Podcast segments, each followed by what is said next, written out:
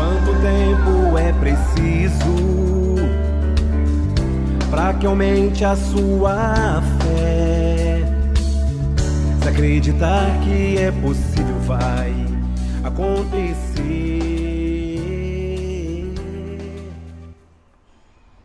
Em nome do Pai, e do Filho e do Espírito Santo. Meu irmão, minha irmã, com muita alegria, mais uma vez chegando aí na sua casa, no seu trabalho, levando até você a palavra de fé e esperança. E hoje vamos meditar o Evangelho de São Mateus, capítulo 9, versículos de 1 a 8. O Senhor esteja convosco e Ele está no meio de nós.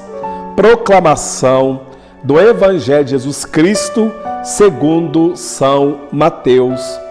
Glória a vós, Senhor. Jesus tomou de novo a barca, passou ao lago e veio para a sua cidade. Eis que lhe apresentaram um paralítico estendido numa padiola. Jesus, vendo a fé daquela gente, disse ao paralítico: Meu filho, coragem, teus pecados te são perdoados. Ouvindo isso, alguns escribas murmuraram entre si: Este homem blasfema. Jesus, penetrando-lhes os pensamentos, perguntou-lhes: Por que pensais mal em vossos corações? Que é mais fácil dizer: Teus pecados te são perdoados? ou levanta-te e anda. Ora, para que saibais que o Filho do Homem tem na terra o poder de perdoar os pecados, ele disse: Levanta-te, toma tua maca e volta para a tua casa. Levantou-se aquele homem e foi para a sua casa. Vendo isso, a multidão encheu-se de medo e glorificou a Deus por ter dado tal poder aos homens. Palavra da salvação. Glória a vós, Senhor. Meus irmãos e minhas irmãs, carinhosamente Jesus olha aquele homem paralítico. O coração de Jesus é um coração de amor, um coração que ama, um coração que perdoa. Olha o carinho de Jesus para com ele, chamando-o de meu filho. São palavras que com certeza animou o coração daquele paralítico. Meu filho, coragem, teus pecados te são perdoados. Por que Jesus disse isso?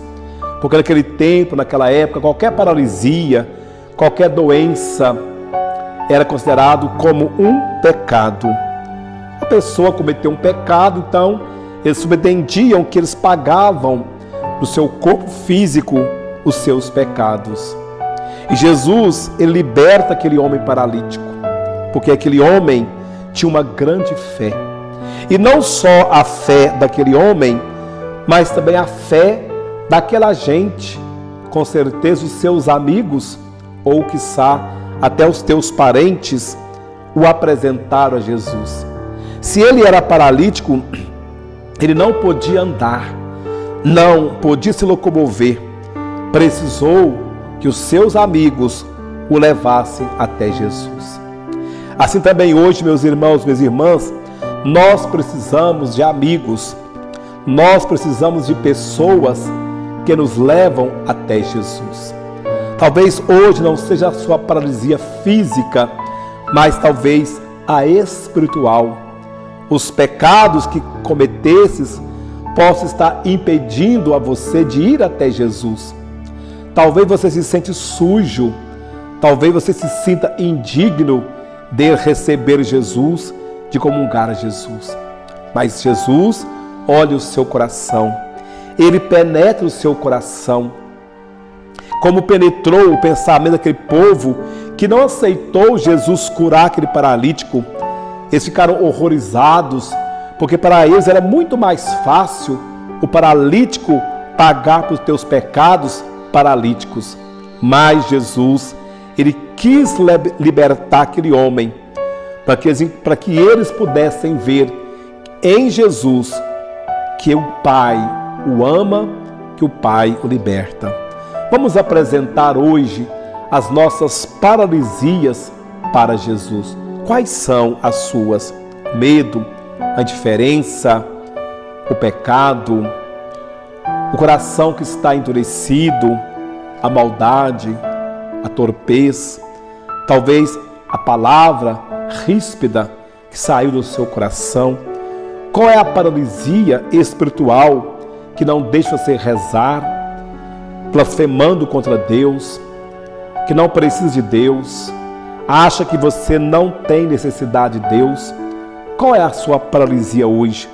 Vamos apresentar para o Senhor que nessa manhã, nesse dia de hoje, o Senhor possa ter misericórdia de nós que sofremos toda a nossa paralisia e que Deus possa abençoar você e toda a sua família. Em nome do Pai, do Filho e do Espírito Santo. Amém.